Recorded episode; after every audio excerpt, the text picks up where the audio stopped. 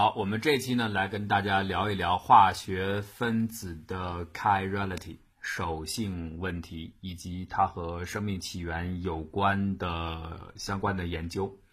那因为呢，最近日本的大学刚刚做出了一项新的研究的进展，他们认为呢，有可能旋转的方向会造成分子的手性的偏好。所以呢，我们一般。过去都认为这种宏观的运动恐怕不太会造成微观的这种不对称性，但是呢，这一项研究呢打破了我们的这个常识。那我就要来聊一聊手性。手性呢，我们恐怕有一定的基础的认知，就是我们放一个镜子，在镜子这边放一个东西，它有一个空间的结构。那么你在镜子里边看到的镜像的结构，就是它的手性对称的呃这个结构啊。所以呢，其实两者呢基本上是非常相似的，只是互为镜像，这就叫做手性，就叫做 chirality。化学分子呢，由于它是空间的结构，所以它就存在着所谓的镜像问题，也就存在手性分子的问题。在我们的有机生命当中，大家都清楚，比如我们所有的现已知生命的氨基酸，它全都是左手性的；我们知道的糖都是右手性的，基本都是这样。所以这就造成了一个问题。就是手性分子，它的镜像啊，左手也好，右手也好，其实它们的物理化学性质，比如什么熔点呐、密度啊等等，全部是一模一样的，你找不出什么不一致的地方。那既然是全部非常的相似，何以我们今天的生命世界会像这样做出一种呃非常明确的手性的选择？氨基酸就一定是左手的，糖就基本上都是右手的，为什么会这样？那么最开始在生命前的时候，就是 prebiotic age 这个阶段，大家都是对称的，有点像物理学上的对称破缺这个概念啊。本来是均衡的，怎么就会出现一种手性突然压倒性的占了优势？其实是完全对称的，完全对等的，怎么就会突然出现这样像破缺一样的，呃，对称破缺一样的情况呢？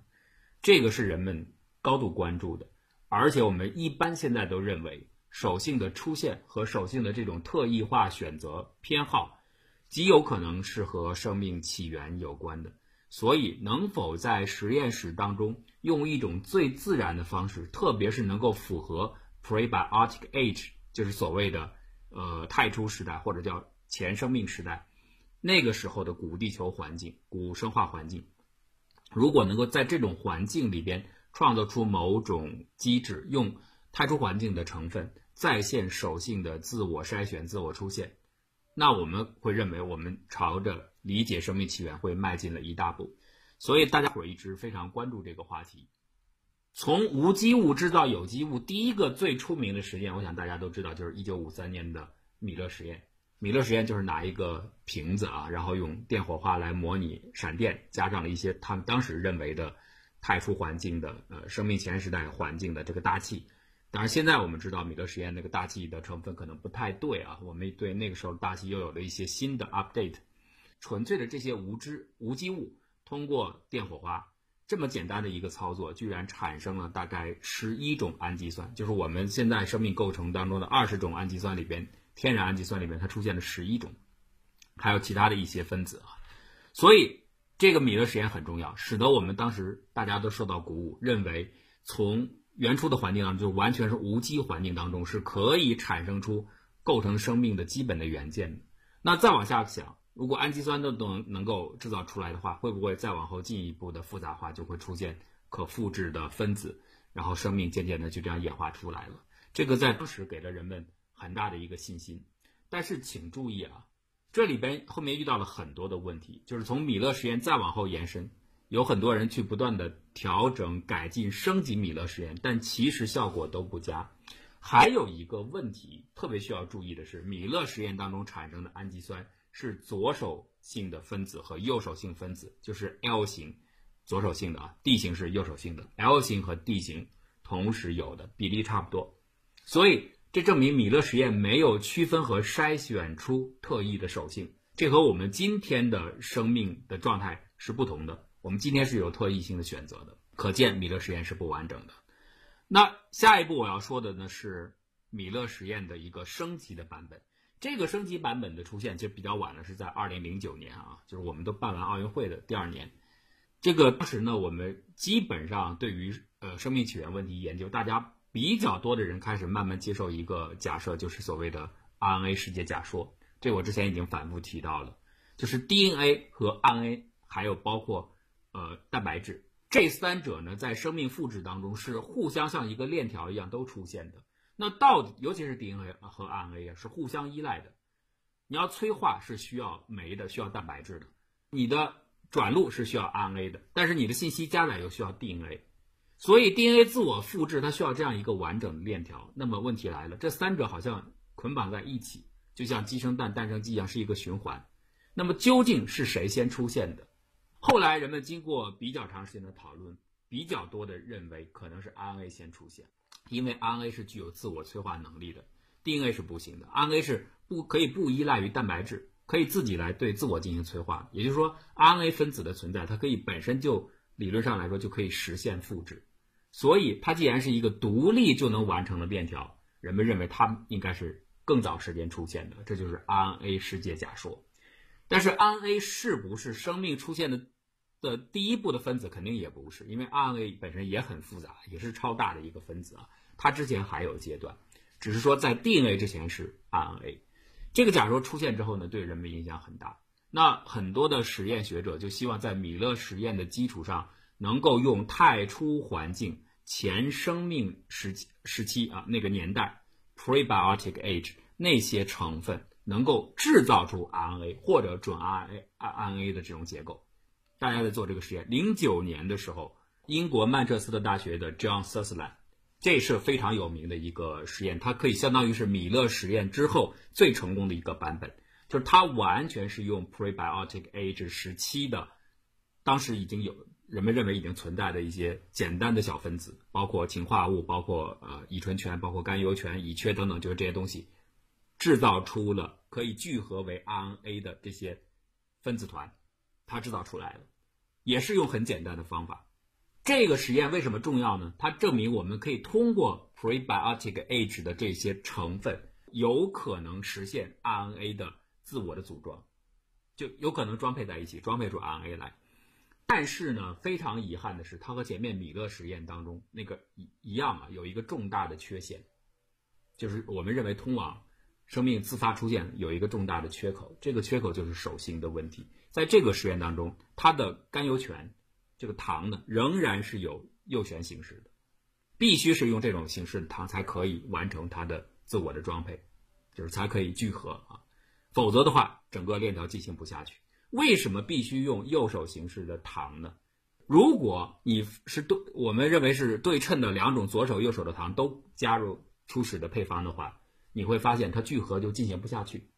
因为 RNA 在配对的时候跟 DNA 有点类似，也是在糖链上面，然后呢通过碱基互补的方式来配对在一起。所以当你的一个单体要往这个链上、往大分子上聚合的时候，你既要注意到和碱基配对的这一个这个端啊，还要注意到你要装配到骨架上，这样才能完成聚合。如果你的手性不对的话，比如说你前面是个右手性的，没有问题，它装上去了。你现在是个左手性的。这个空间构型不对的话，就相当于你把钥匙伸到一个钥匙孔里边，必须是刚好同一个方向，你才能伸得进去。如果你的方向不对，哪怕你的钥匙跟那个你的钥匙孔是一样的，可是你的方向不对，就刚好是个镜像相反的，你等于还是开不开门。所以这就有要求，就是如果你的这个糖不是右手的，是左手的，你就没有办法顺利的完成装配，那聚合就进行不下去，RNA 就不可能出现。这个右手性的要求，糖的右手性要求，使得萨斯兰的这个实验还是没有解决我们关心的一个问题：手性是怎么出现的？何以你所要求的糖它都是右手分子？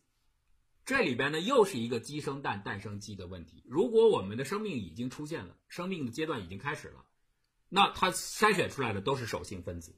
可是要想让生命时代开始，你又必须先有手性分子。那么这二者之间到底是怎么回事？我们一般认为应该是通过一个平凡的、非特异的普通的化学过程，就可以再现手性的某种优势地位的出现。你就应该再现出这种筛选机理，右手占优或者是左手占优。有了这个占优之后呢，才会出现后面的生命演化的迹象。一般认为是这个顺序，所以人们就非常有必要沿着沿着这个手性筛选的这条路往下走下去。这里边要提的就是在这个课题当中极其有名的实验，就是索爱实验。当然前身就是弗兰克提出的理论了，他俩是一对儿。五十年代，弗兰克提出了一个重要的概念，叫做不对称自催化。我们知道化学反应呢，为了实现加速，它里边是需要催化剂的。但是有没有一种可能，这个反应的产物它本身就成为这个反应的催化？这叫做自催化。哎，就是我的产出的产品反过来可以加速我的反应的过程，这是一个有意思的一个自我循环的现象。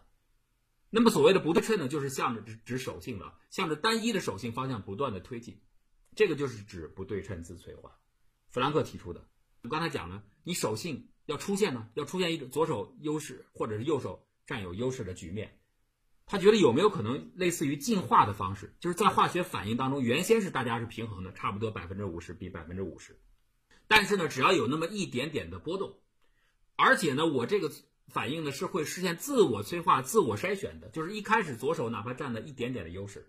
但是这一点点的优势会加速这个过程，使得我的优势扩大。最后慢慢慢慢扩大，一直扩大到我的左手完全占有统治地位，会不会是这样的一个不对称的自催化的过程？弗兰克在五十年代就提出了。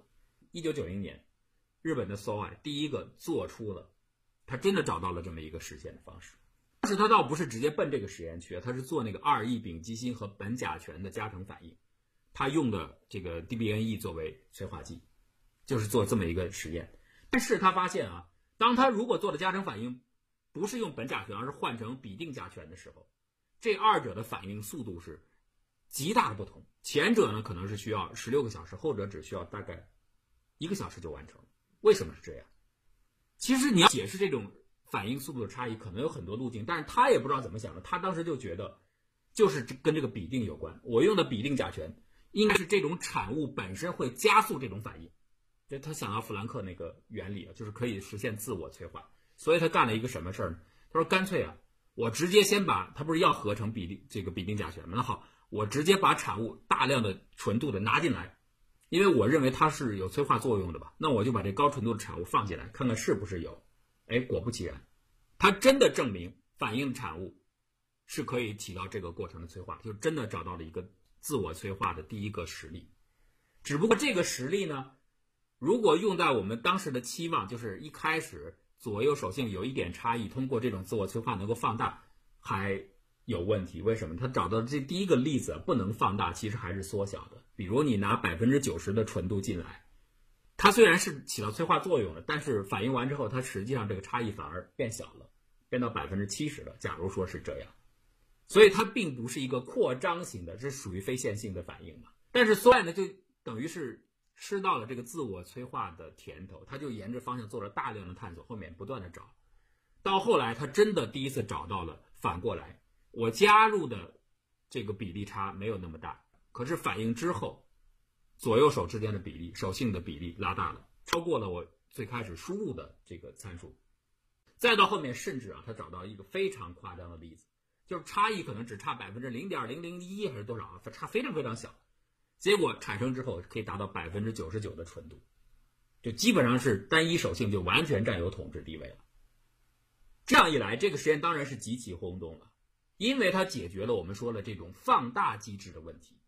哎，你想这个问题一下难度降低了。你要解释为什么生命世界当中左手氨基酸、右手糖占有绝对统治地位，我现在就把这个问题从绝对统治地位变成占有一开始某种小幅度的优势。对吧？因为小幅度的优势后面可以有机制把它放大嘛。就是我今天的这个巨大的落差，可能是逐步放大出来的，而不是一开始就这么大。那现在这个问题的难度就降低了。你只要解释最开始那一点小的差异怎么出现就可以了。当然还有一个问题，就是所有的这个给出的这个反应实例啊，自我催化的不对称实例，它整个反应是人为设计的，它只是证明了这是可行的。可是它所有的反应物并不是 prebiotic age 时的当时的化学成分，所以你不是回到到那个史前的时代啊，因此你这个你只是证明了一种可能性，可是它并不是我们地球上当时真实存在过的那个放大的机制。如果有的话，肯定不是那个机制，因为你的所有的化学成分不对嘛。好，那下面的结果就是我们要找到另外的一种方法，可以实现这种催化或者实现这种手性的出现，让它出现不对称的情况，也就是有点类似于物理上的对称破缺，让原先的均衡被打破。要寻找一种可能的打破的机制，你不能用一种完全人为构置的这个路径啊，这个已经不行了。那最简单的方法是什么？其实很早，早在巴斯德时代就有这样的启发，后人受的这个启发。巴斯德当时啊，他做实验的时候，当时是他做一种氨盐的这个制备，他就发现结晶的过程当中，这个氨盐会分成两种，就是完全结构是镜像的情况，有两种不同的结晶，造成了它们很容易分开。两种类型不一样嘛，而它们的结构就只其实是完全相似的，只是说空间构型刚好是呃异构体，就是对称的。出现这个结果呢，就是因为这一种特殊的分子，它在结晶的过程当中，它和它的空间构型的手性有关。左手和右手会按照不同的方式结晶，可以被分开。那么这个事例后来提示了后续跟随的研究者，他们要找到一种使得对称破破裂的方法。哎，这个结晶不就可以分开了吗？这提供他们一个非常好的思路，而且结晶这个过程多简单呢？结晶过程太简单、太普遍了。所以在二零一四年，荷兰的弗里格和 Blackmond，Blackmond 在这个领域手性研究是很有名的啊。他们两个合作，就是用这种方法，极其简单的，就接近于物理方式啊，就完成了整个的手性的打破，就是通过反复的沉积、反复的溶解、反复的结晶，通过多次的这种。结晶再结晶，就实现了手性的打破。那么这里边用到的就是一个奥斯瓦尔德熟化这个技术，这特别简单啊。结晶过程当然大家都知道这个奥氏熟化，晶体生长啊，这什么意思呢？我们来这样给大家来解释一下，大家就明白了。你看啊，如果我们结晶就是一个立方体的点阵了，方格，那么每一个 node 每一个节点，如果是在结晶体的体内的话。它周围相邻，比方说相邻的是七个顶点，对吧？在一个立方体的，它是一个角的话，周围相邻七个顶点。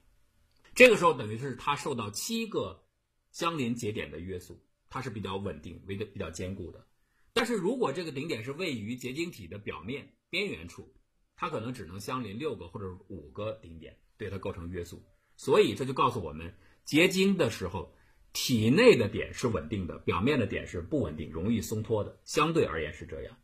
也就是说，内部的结合能比较大，外部比较小。如果现在已经产生了不同地方的不同大小的一些结晶块啊，那我们想想，是大块的结晶结合能强呢，还是小块的结晶的结合能强呢？当然是大块的结合比较稳定。原因是整个大块相对来说它的表面积啊，相对它体积来说是少的。对于小块，你想想，特别小的物体，它表面积就大，而表面是不稳定的，所以这造成一个基本的认知，就是当结晶的时候，大块比小块更加的稳定。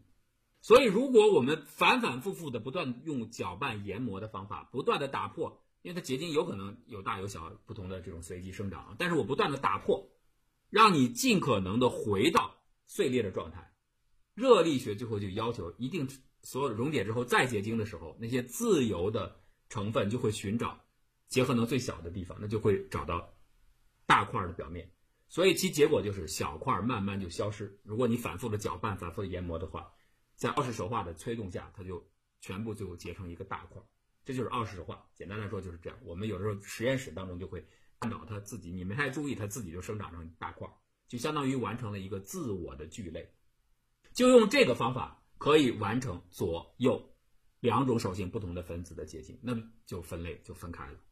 你想，如果它是均衡的结合的话，这个原理也很简单啊。左右两个结合，均衡的结合，结合完之后多余的，如果一开始有百分之二的波动或者百分之一的波动没关系，你让它尽可能的结晶，单一的完成结晶。结晶以后把所有的，比方说百一开始是百分之四十八对百分之五十二，那百分之四十八的左手和百分之四十八的右手。就均衡均匀的结合在一起，就变成固体了。剩下还余下百分之四的右手分子，当时稍微波动出来那么多一点点的右手分子，它就在溶解的这个溶液当中，哎，这不就形成了纯度非常高的单一手性的分子溶液吗？就出现了，就这么个原理啊。就是通过结晶的方法把左右两个都一比一的收集起来。如果一开始稍微有那么一点点多出来或少出来的部分的话，它就多出来那那那那个单一的手性分子就会通过把溶固体排除掉，它就溶解在液体当中，就出现了剥离出了手性单一的这种分子的集团存在，就制备出来，就这么简单的一个方法，玩物理的方法。这个方法听起来非常好，但是还是那个问题，就是你不是 prebiotic 时代的分子啊，你当当时他们用的是还是氨盐啊。用氨的方式来，巴斯德那时候就是氨盐，还是用氨盐来做的验证，确确实实完成了。但是后面当他们想用氨基酸来做实验的时候，用结晶的方法筛选出单一手性的氨基酸分子，不行，很困难，一直没有什么太大的进展。所以等于是回到了老问题：我们怎么能用 prebiotic 时代那个时代的化学的成分，又建立一种新的机制筛选机制，能够使得镜像对称被打破？那么 Blackbond 就受到这个启发了，他想那结晶的过程就是左手和右手这两种不同性质的异构体，它们的物理要求不一样，会自发的区分开。那我有没有可能在化学的方式用动力反应过程，能不能找到对手性有区分的这样的一种特异的动力反应过程？那它可能有各种各样的反应呃表现啊，最大的一个表现就是反应速度有差异，对左手性的分子和右手性的分子速度会不一样。他就沿着这个思路走，而且呢，他忠实于萨斯兰前面那个 RNA 世界假说那个实验啊，他也是希望能够再现 RNA 的装配，在这个基础上，他考虑动力反应过程、速度方面有没有可能对手性加以天然的区分。经过尝试，他找到了，他用外消旋的甘油醛和氨基酸反应，结果他发现这种反应里边，这个动力过程里边真的跟对手性有要求，是不一样的，反应速度是不同的。特别有趣的是，就是它有一个配对的问题。如果你用的是 L 型的氨基酸，它配 L 型的甘油醛，反应速度是快的；配 D 型的不行，就慢。反过来，如果你是用 D 型的氨基酸，配 D 型的甘油醛快，但是配 L 型的甘油醛就慢，就等于是左手挑左手，右手挑右手，左手的氨基酸挑左手的甘油醛，右手的氨基酸挑右手的 甘油醛。哇，这个实验做出来以后，这个是。手性研究领域当时轰动一时的大事，就表示我们只要找解决一个链条，就这种手性的不对称性是可以传递的，可以翻译的，对吧？氨基酸是可以传给甘油醛的，甘油醛可能再再通过别的方式再往下传，所以只要任何的一个物质，如果最初它出现了一些波动，左右手性的波动，这个波动就比较容易建立了，因为只要一点点它有放大机制就可以放大，它可以不断的翻译，不断的传递。就有可能将来变成其他的我们今天的形式的，像甘呃氨基酸或者是糖，它出现手性的不对称，这似乎就前景就比较光明了。与此同时，我们必须要说，还有另外一些人的想法是沿着另外一个思路走的，就是 Partner，他的想法是，你即使证明了有增生的机制，就是不对称的自我催化，你即使证明了它可以有翻译的链条，比如说从。甘油醛到氨基酸，再从氨基酸到甘油醛，或者再到其他的物质，它还是有一个所谓的 original sin 的问题，就是第一种子的问题，第一不对称性是何时出现的，对吧？你一定要解释这个最初的这一步是怎么来的。当然，有的人认为不用解释，它就可能有波动，就像我讲的物理学它有对称破缺一样，它可能就是有一些波动就会产生了。那这里面是有争议的。那么相对称的思路，有的人认为，我们是不是换一种角度认为？就是没有所谓的左手性、右手性的优势出现，这个所谓的 original thing 没有这个问题，大家一开始就是对等的，就是基本上百分之五十对百分之五十的。能不能想一种办法，我们不要让我们的这个 RNA 链条现在是高度选择右手性的，能不能让它不要去选择右手性？刚才我说的就像钥匙插到钥匙孔里边一样，它有构型，必须是右手的这个往右侧的这个钥匙才能塞进去。我能不能找到一个不区分这种空间构型的？就让它能够组成链条，实现 RNA。所以萨斯兰就做 RNA 这个实验，零九年那位和 Poner 就合作，两人就做。他们真的后来成功的构建出了一种新的 RNA。这个 RNA 里边是两种左所谓的左手型、右手型可以同时加载进去的，就是大家只要剪辑配对就可以，不会说插不进去，不会说必须要求你是右手的才可以，或者左手的才可以，都可以。哎，这样的话。也很合理啊，就是我们最开始的生命出现之前，恐怕是这种 RNA，它没有左右的区分，就可以建立链条，那就有可能呃催化呀，有可能进行遗传等等，都有可能。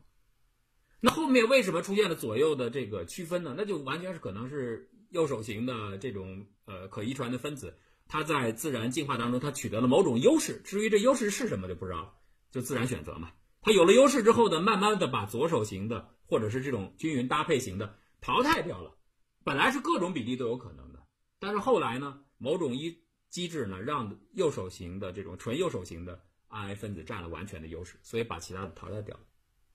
那么能不能用这种进化的方式来解释？那这样就可以避免到所谓的 original sin，就是最开始第一步的那个不对称性怎么出现，就可以规避掉这个问题。就用乔伊斯的话来说，就不是说非得把这个镜像打破，而是本来就各种情况都有，但是只是我们的左手战胜了右手，或者是左手制造了右手都有可能。这会不会不会是？生命演化路径上真实发生的一幕到底如何不清楚。这个 original sin 呢，现在也有一些很多其他的说法。有人认为呢，就是一些原始的波动就够了，因为有放大机制，它就能够，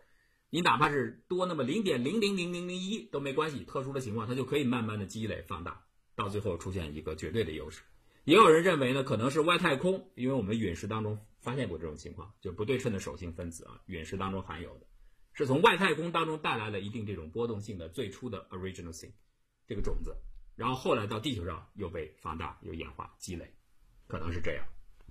所以到底是哪种解释，现在不知道。那大家就各自沿着自己的路径走。像 Black Bond，它就继续沿着自己的动力学的速度差异这种筛选机制，会缔造出最初的 Original C，沿着这个方向去分析。而乔伊斯呢，他前面我说了，他是那种左右不区分的 RNA 链条，他搭了八十三个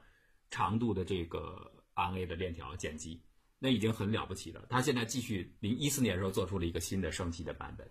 所以就大家各显其能了。最后的目的就是要在实验室当中，你不能单单的提出一个验证性的某一个环节，这就是没有说明说服力的。你得真的在实验室当中，完全的从头到尾，你是认为手性偶然出现也好，还是认为手性必然出现也好，包括左右手为什么是右手占优，呃，左手的氨基酸，右手的糖占优。是必然的还是巧合？也许我们在未来的一个星球上有完全对称的，它刚好反过来，它的氨基酸是右手性的，糖是左手性的，还是说一定在任何地方都是这个左右的配置？这个也是一个讨论的问题哈。反正你要在实验室当中从头到尾把这一切再现出来，我们才能真正的说这个问题得到了初步的解决。但是这个过程是不是一定得是地球上发生的那个过程？那倒不一定。只要你能够制造出某种可自我分复制的分子结构，就可以初步的认为大功告成。所以，手性是生命起源很重要的一个课题。我们还应该关注啊，像日本他们这个团队就认为，他们制造的大规模的尺度的涡流流体的运动，就有可能区别鉴定出不同的分子的手性。那是不是真的是由这种宏观的机制造成了偶然性触发的这种手性的筛选，不得而知。所以还会有更多的研究等待人们去发现。